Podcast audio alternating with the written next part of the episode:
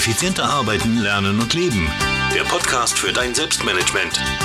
Damit du endlich wieder mehr Zeit für die wirklich wichtigen Dinge im Leben hast. Hallo und herzlich willkommen zu dieser 110. Podcast-Folge. In dieser Podcast-Folge geht es um Speedreading, es geht um Genie werden und es ist wieder ein Interview, das ich diesmal geführt habe, nämlich mit Daniel Wieser. Daniel ist 26 Jahre alt, hat bereits seinen eigenen Verlag gegründet und er hat eine große Vision, nämlich er will 150 Bücher schreiben. Ja, du hast dich nicht überhört, du hast dich nicht verhört. Es sind tatsächlich 150 Bücher, die er schreiben will. Daniel hat schon spannende Bücher äh, geschrieben. Wir plaudern über sein neuestes Buch, das mit dem Titel hat Speed Reading Genius, wie du zum Genie wirst. Und wir plaudern auch noch über einige andere spannende Dinge, wie du es ja natürlich aus meinen Podcast-Interviews gewohnt bist. Also, genug der einleitenden Worte, rein ins Interview mit Daniel. Ja, hallo Daniel, freut mich, dass du dir Zeit genommen hast für dieses Interview und ja, ich würde dich bitten, dass du dich meinen Hörerinnen und Hörern mal ganz kurz vorstellst, was du so machst und wie alt du bist, woher du kommst und so weiter. Ja, hallo Thomas, danke dir für deine Zeit. Also ich bin seit 2011 selbstständig, habe äh, zwischenzeitlich auch Unternehmensführung an der FH Wien studiert, komme aus Wien, ähm, bin derzeit 26 Jahre alt, ähm, habe angefangen mit dem Handelsvertreter, dann mit der Herstellung und Aufbereitung von Medizinprodukten im selbstständigen Bereich und auch Permanent-Make-up. Und seit 2015 habe ich einen Buch-, Kunst- und Musikalienverlag gegründet, unter dem ich meine eigenen Bücher herausbringe. Genau, und da sind wir schon gleich beim Thema, worum es heute geht. Dein Buch, das nämlich vor kurzem herausgekommen ist, heißt Speed Reading Genius, wie man zum Genie wird. Und ja, da gleich meine Frage, wie kommt man drauf, so ein Buch zu schreiben? Ja, ähm, ja das ist, auf dieses Thema bin ich äh, insofern gekommen, weil ich mich für Speedreading sowieso schon immer sehr äh, begeistert habe und auch einen Test dazu abgeschlossen habe, äh, bei dem ich über 800 dPm erreicht habe, also nicht ganz ohne. Da habe ich mir irgendwann einmal gedacht, gut, die ganzen Speedreading-Bücher, die hören irgendwie bei der Theorie auf oder man, man weiß dann, wie Speedreading geht, aber was macht man dann eigentlich damit? Ähm, grundsätzlich geht es darum, dass man eben mehr Bücher liest, die einem auch was bringen, also Sachbücher und nicht einfach nur Romane. Die meisten Leute kommen zu mir und sagen, ja, ich möchte gern Romane schneller lesen, bringt mir das Speedreading was? Und dann sage ich, ja, Speedreading bringt schon was, aber wieso sollte ich einen Roman schneller lesen? Es geht ja darum bei einem Roman oft oder bei einer Lyrik, dass man auch die Tonart oder die, äh, na, die, die Worte auch wirklich aufnimmt, weil, äh, weil sie schön geschrieben sind. Bei Sachbüchern geht es eigentlich hauptsächlich um die Information dahinter.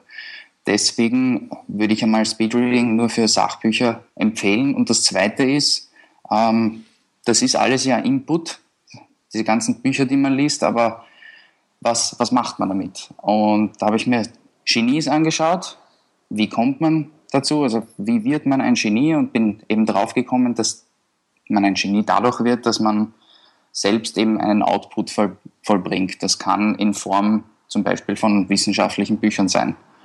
Und Speedreading hilft insofern, dass man dazu leichter recherchieren kann oder schneller und dann auch dazu leichter Bücher schreiben kann. Also es ist, es ist ein gekoppeltes Ding, sage ich einmal. Mhm. Äh, ich, ich habe ja auch Speedreading mal probiert mit diversen Apps und so, habe das eh auch auf meinem Blog mal, mal auch geschrieben und habe da 23% geschafft, ja, schneller zu lesen. Ähm, ist jetzt nicht wirklich toll, glaube ich. Also da geht noch viel, viel mehr. Ähm, deswegen bin ich schon sehr, sehr gespannt auf dein Buch, das natürlich auch auf meiner Liste steht. Das werde ich demnächst beginnen. Ja, jetzt die Frage natürlich, wie funktioniert Speedreading denn eigentlich? Ja, Speedreading ist eigentlich ein mehrmaliges Lesen von demselben Text. Also oftmals glauben die Leute, man liest das jetzt einmal und kann einen Text, den man normalerweise in zehn Minuten liest, kann man dann in einer Minute lesen und hat dann alles behalten. Aber der Hintergrund dahinter ist eigentlich, dass man die Texte äh, in derselben Zeit öfter lesen kann, weil man eben schneller liest. Mhm. Und das ist eben eine Mischung aus ähm, Überfliegen Also einfach mal kurz äh, die Überschriften zu überfliegen und anzuschauen, okay, worum geht es überhaupt in den Text und dann näher in die einzelnen Passagen hineinzugehen und sich dann ja, zu diesen Texten auch Notizen zu machen in eigenen Worten, ist auch ganz wichtig, weil man, weil so eben auch herauskommt, ob man den Text verstanden hat, weil sonst könnte man ihn nicht in eigene Worte fassen. Äh, das nächste ist auch, dass man, dass man dann natürlich auch nachliest in anderen Büchern oder in Wikipedia-Artikeln über das Thema an sich, wenn man schon einen kurzen Einblick hat. Und dadurch ja, braucht man vielleicht auch knappe zehn Minuten, wie halt ein anderer, der für, das, für denselben, der denselben Text liest, aber man hat mehr behalten, wenn man den Text öfter gelesen hat, wenn man ihn noch einmal wiedergegeben hat in eigenen Worten, weil man ihn verstanden hat. Das ist eigentlich der Grund von Speedreading. Es geht eigentlich nicht nur darum, dass man schneller fertig ist mit in ein Buch, ja, so wie viele meinen, ah, ich habe jetzt Harry Potter in einem Tag gelesen. Ja. Okay. Das ist spannend, weil das habe ich zum Beispiel noch nie gehört. Also in den anderen Speedreading-Literaturen, die ich jetzt bis jetzt gelesen habe, ist von dem überhaupt nie was äh, erzählt worden und das ist wirklich ein spannender Ansatz, finde ich. Sehr, sehr genial. Jetzt geht es ja in deinem Buch auch um die Themen Genie und Universalgenie. Vielleicht kannst du kurz ein bisschen was dazu sagen, was du unter einem Genie oder Universalgenie verstehst. Also nach allgemeiner Auffassung sind ja Genies oft Leute, die sehr viel wissen und das auch irgendwie zeigen, also Gelehrte sozusagen. Mhm. Ähm, das, dazu werden normalerweise auch äh, Leute herangezogen, die Memotechniken beherrschen und sich die Zahl Pi auf die hundertste Stelle oder hundertste Kommastelle merken können. Okay. Und das ist irgendwie nach meinen Recherchen falsch, nämlich ein Genie hat immer etwas äh, Geniales, deswegen heißt ja auch das äh, Genie, Genie, äh, etwas Geniales äh, vollbracht sozusagen. Es hat immer etwas Geniales geschrieben oder äh, ge gezeichnet oder äh, so wie Leonardo da Vinci mit seinen Skizzen über äh, Maschinen. Ähm, es geht nicht nur darum oder am wenigsten darum, dass man sich, äh, dass man das, was man gelesen hat, wirklich wiedergeben kann. Außer dass man halt weiß, wo man nachschauen muss. Ich bin mir sicher, dass viele Genies von damals nicht alle Bücher auswendig konnten, die sie gelesen haben, aber sie wussten zumindest, wo sie noch einmal nachschauen, damit sie dann, wenn sie es brauch, brauchten, ähm, noch einmal nachlesen konnten. Und dazu ist auch äh, Speedreading eben sehr hilfreich, wenn man schon einmal den Text gelesen hat und man weiß ungefähr, wo was steht. Ähm, Genies also sind Leute, die etwas Geniales gemacht haben. Das heißt, das sind keine Savants, so die Leute mit Inselbegabungen, die Vielleicht hast du schon einmal von denen gehört. Mhm, ja. Die, die gibt es ja ganz, ganz eigene. Ich habe ein, ein Video gesehen von jemandem, der ist über die Stadt geflogen und dann hat er die ganze Stadt zeichnen können. Ja, aber die können halt nicht mehr. Sie können halt immer nur das wiedergeben, was sie lesen oder was sie sehen. Und sie können nichts Neues produzieren, sozusagen. Mhm. Und das macht eigentlich ein Genie aus. Beim Universalgenie ist es so, dass dieses Genie, oder das ist eine besondere Form des Genies, eben auf mehreren Gebieten einen unglaublichen Output sozusagen vollbracht hat. Also, ja, also Leonardo da Vinci, der war ein äh, besonderes, eine besondere Form von äh, Genie, nämlich ein Universalgenie. Und der war ja Architekt, äh, Anatom, also Mediziner, Mechaniker, Ingenieur, Naturphilosoph. Also in wirklich vielen Bereichen hat der ähm, unglaublichen Output vollbracht oder Meistens waren es eben Bücher oder schriftliche Werke. Sehr genial. Ja, das ist Leonardo da Vinci wirklich eine sehr spezielle Person, das ist richtig. Ja. Ähm, sehr gut, jetzt hast du gerade das Wort Output genannt. Ähm, was meinst du mit Output und wie kann man selbst Output erstellen, mehr oder weniger? Ja, Output ist immer etwas äh, Besonderes, also immer etwas Neues. Ein, ein Output kann passieren dadurch, indem man zwei alte Dinge, die es schon gibt, miteinander kombiniert und etwas Neues daraus macht. Ähm, kann aber auch sein, indem man etwas Altes hernimmt und komplett äh, überarbeitet oder weiterentwickelt. Und das, daraus entwickelt man eben einen Output, das kann, mehr, das kann in mehreren Formen passieren. Zum Beispiel, oder im meisten Fall sind es eben Bücher gewesen. Das heißt, wenn man meint, okay, ähm, ich werde jetzt ein Genie und äh, habe hab gute Ideen, dann ist das alleine noch nicht aus, ausreichend. Es muss immer in einer Form niedergebracht werden, niedergeschrieben oder es muss immer ein Produkt dann daraus entstehen, weil nur Ideen zeigen zwar von Ideenreichtum, aber solange sie nicht in die Praxis umgesetzt werden, eben leider nicht von einem Genie. So, und wie kann man so, ein, so einen Output äh, vollbringen? Da beschäftigt sich das letzte Kapitel des Buches damit, eigentlich ein sehr großes Kapitel. Äh, kann nicht einfach nur sagen, ihr müsst ein Buch schreiben, weil dann wäre ja jeder Autor ein Genie, sondern es geht darum, dass man sich mit einem Thema, das einen persönlich sehr interessiert, auch wirklich befasst. Das ist eben ganz wichtig, dass man ein Thema nimmt, das einen interessiert, nicht, nicht dass man ein Thema nimmt, das, wo man meint, ja, das bringt jetzt Geld und deswegen muss ich darüber schreiben. Äh, sondern es geht darum, dass man sich mit einem Thema auseinandersetzt, das jemanden interessiert, dass man darüber nachliest, dass man vielleicht auf neue Ideen kommt, die auch niederschreibt. Neue Ideen können ja grundsätzlich nicht falsch sein, sie können vielleicht ja, ins Leere führen, aber das, äh, wenn man das mit äh, Quellen argumentieren kann, indem man sagt, so, diese Quelle spricht darüber so und diese Quelle spricht darüber so und daraus könnte man jetzt äh, eine Synthese ableiten. Zum Beispiel ähm, für mein Buch habe ich mehrere Quellen herangezogen, was ein Genie ist. Also habe ich all diese Quellen aufgelistet und habe dann daraus eine neue Definition sozusagen niedergeschrieben. Und dadurch ist auch mit diesen Quellen sind, also ist diese Definition, hat die auch einen gewissen Halt. Die ist mir nicht einfach aus dem Geist entsprungen, ist nicht einfach ein Hirngespinst, ähm, ja, das, das, das ist einmal ganz wichtig bei einem Output, dass man Quellen angeben kann und dass man sich ein bisschen wissenschaftlich damit beschäftigt. Das muss jetzt gar nicht so kompliziert sein. Man muss gar nicht glauben, okay, ich muss jetzt zu Hause Experimente durchführen, ich muss zu Hause jetzt mein Labor aufbauen. Die wenigsten Genies haben das, weil die wenigsten haben sich das auch leisten können. Mhm. Sondern ein Output ist eben aus mehreren Büchern, die man gelesen hat, zu einem Thema, etwas Neues, eine neue Idee, eine neue Verbindung ähm, niedergeschrieben. Und das auch so aufbereitet, dass es der Leser auch verstehen kann, dass es spannend ist. Und ja, das, wenn man das in verschiedene Bereiche macht, ja, dann hat man beste Chancen, als Genie dargestellt zu werden, sage ich einmal. Sehr gut, sehr gut. Ja. Also ich kann das nur unterstreichen, etwas nur wegen dem Geld zu tun, sicher schwachsinnig. Ja. Wenn die Leidenschaft nicht dahinter steckt, dann glaube ich, merkt das der Leser da im Endeffekt auch. Ja. ja, super. Hört sich nach einem extrem spannenden Buch an. Ähm, wird sicher toll, werde ich gleich demnächst äh, mal lesen. Und ja, wie geht's bei dir weiter, Daniel? Ähm, was hast du an weiteren Büchern geplant, beziehungsweise sonst noch so geplant? Weil ich bin mir sicher, da kommt noch einiges. Ähm, ja, da kommt noch einiges. Äh, ich habe derzeit geplant, wieder ein neues Buch zu schreiben über, die Spra über den Sprachenerwerb bzw. über Sprachenlernen.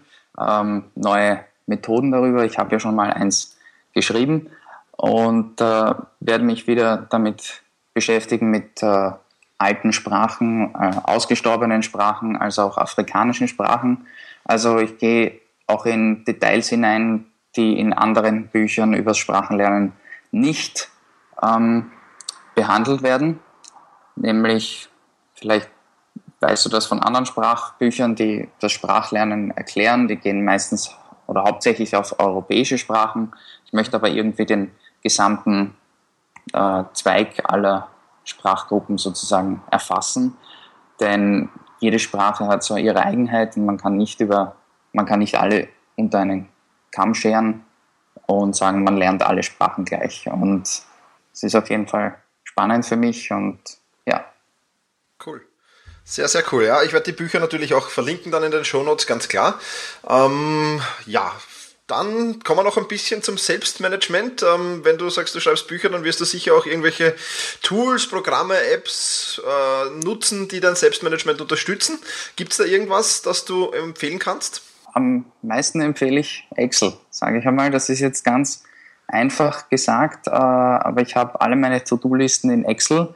Okay. Ähm, das ist insofern auch ähm, einfacher, weil ich das weil ich das auch unter, unter den anderen Mitarbeitern teilen kann, falls es Dinge gibt, die nicht jetzt mit Bücherschreiben an sich zu tun haben, die nur mich betreffen, sondern andere Dinge. Und das kann jeder öffnen, das kann jeder lesen, da braucht niemand was Neues lernen. Und ja, also habe ich zum Beispiel meine To-Do-Listen in Excel mit mehreren äh, Spalten angefangen, wer ist dafür zuständig, äh, wann muss es zu Ende sein.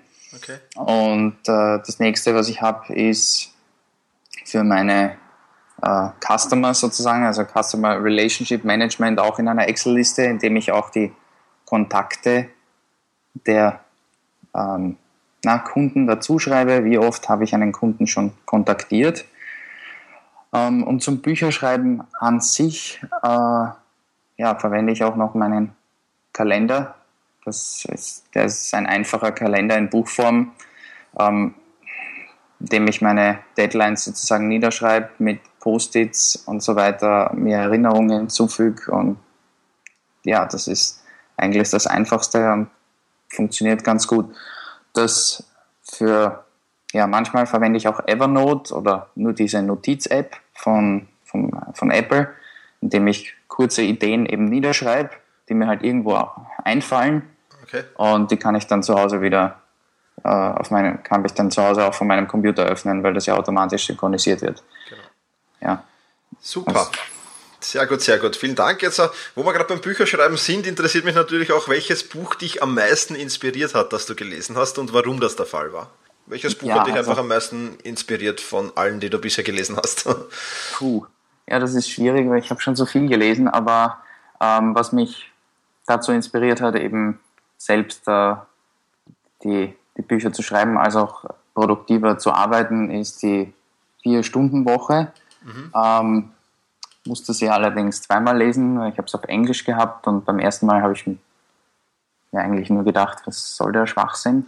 Ähm, also so viel einmal dazu, dass jedes Buch gleich einmal beim ersten Mal lesen verstanden wird, ja, mhm. was ja nicht immer der Fall ist. Na gut, und dann äh, habe ich insofern mitgenommen, dass, dass die Produktiv äh, Produktivität sich nicht in Stunden messen lässt und man kann eine, wenn eine Arbeit erledigt ist, in zwei Stunden ist es besser sogar, als, als wenn sie drei Stunden braucht. Man muss nicht zusätzlich Zeit hinauszögern. Auch ist wichtig, oder zumindest habe ich das so mitgenommen, dass man E-Mails nicht sofort beantwortet, wenn sie hereinkommen, sondern immer zu bestimmten Zeiten oder in Zeiten, wo man gerade nichts zu tun hat, weil sonst wird man jedes Mal unterbrochen. Und das, das merke ich schon, wenn ich in meinen kreativen Phasen bin und dann kommt ein E-Mail rein und ich müsste das jetzt beantworten, dann bin ich schnell wieder draußen. Mhm. Also äh, ja, lasse ich dann die E-Mail sein oder stelle den Ton ganz ab, dass ich es gar nicht höre. Und erst nach einer Stunde schaue ich danach. Und die Leute haben auch dann aufgehört, mir ständig E-Mails zu schreiben, weil sie gemerkt haben, sie bekommen eh eine Antwort innerhalb von 24 Stunden und wenn es wirklich wichtig ist, dann können sie mich anrufen. Ja. Genau, genau, genau. Das ist vollkommen richtig. So, so handhabe ich das auch. Also man muss die Leute da auch ein wenig erziehen. Ja, super, Daniel. Dann kommen wir schon zur letzten Frage und die geht in Richtung Zukunft. Ähm, wie wird dein Leben in zehn Jahren so aussehen? Was sind deine Ziele, vielleicht auch deine große Vision? Gibt es da irgendwas?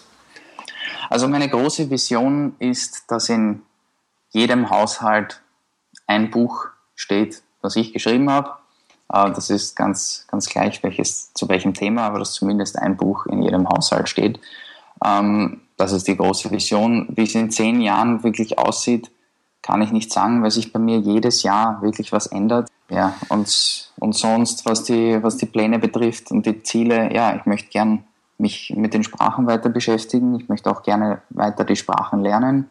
Ähm, möchte gern Bücher schreiben. Also das Ziel ist, mindestens 150, sage ich einmal. Wow. Das, ist, äh, das Ziel habe ich mir deswegen gesetzt, wie ich, äh, als ich mich über die Genies eben ähm, erkundet, äh, erkundigt habe, war einer dabei, der Erasmus von Rotterdam, der hat über 150 Bücher geschrieben und 3000 Briefe und da habe ich mir gedacht, okay, 150 Bücher, ich bin jetzt 26, das könnte sich ausgehen, bis ich 70 bin, das, das geht. Und wenn ich das jedes, jedes Jahr durchziehe, zwei, zwei, drei Bücher, dann passt das. Ja, und äh, natürlich geht es mir nicht nur einfach darum, dass ich jetzt irgendwelche Bücher schreibe, weil sonst könnte ich ja auch Erotikromane schreiben. Das möchte ich eigentlich nicht, sondern ich möchte auch neues Wissen sozusagen teilen. Ich möchte das, was ich eben selbst herausfinde über die Themen, auch in meinen Büchern ähm, projizieren sozusagen. Mhm. Und das ist eben auch ein, ein wichtiger Grund, weshalb ich auch Bücher schreiben möchte. Und äh, ja, und das im Endeffekt, dass die Leute dann auch zu mir kommen und sagen, okay, was, was sollen sie denn jetzt machen bei der und der Fremdsprache oder was, was sollen sie denn, wie sollen sie denn das lernen oder haben sie irgendwelche anderen Ideen? Sehr gut, sehr gut. Hört sich genial an. Wir werden vielleicht uns in, weiß ich nicht, ein, zwei, drei Jahren nochmal unterhalten, wie du da weiter dich entwickelt hast, sag ich jetzt mal. Ja, Schauen wir mal. natürlich. Hoffentlich äh, bricht der Kontakt in der Zwischenzeit nicht ab. Ja. Nein, nein, das werden wir schon verhindern. Aber sehr, sehr spannend auf alle Fälle und ja, ich freue mich jetzt schon auf dein Buch. Ähm, bedanke mich für das Interview und wie gesagt, wir werden uns in, in zwei, drei Jahren vielleicht nochmal unterhalten. Ja, alles klar. Danke Super. dir, Thomas. Danke, Daniel. Ja, freut mich sehr, dass du bei dieser Podcast-Folge wieder dabei warst. Ich denke, das war wieder ein spannendes Interview. Wenn du die Shownotes bzw. die Links zu diesem Interview finden willst, dann geh bitte einfach auf selbst-management.bis slash 110 ja, selbst-management.bis slash 110 für die 110. Podcast-Folge. Das soll es für heute schon wieder gewesen sein. Ich freue mich, wenn du auch nächstes Mal wieder dabei bist. Verabschiede mich, genieße deinen Tag.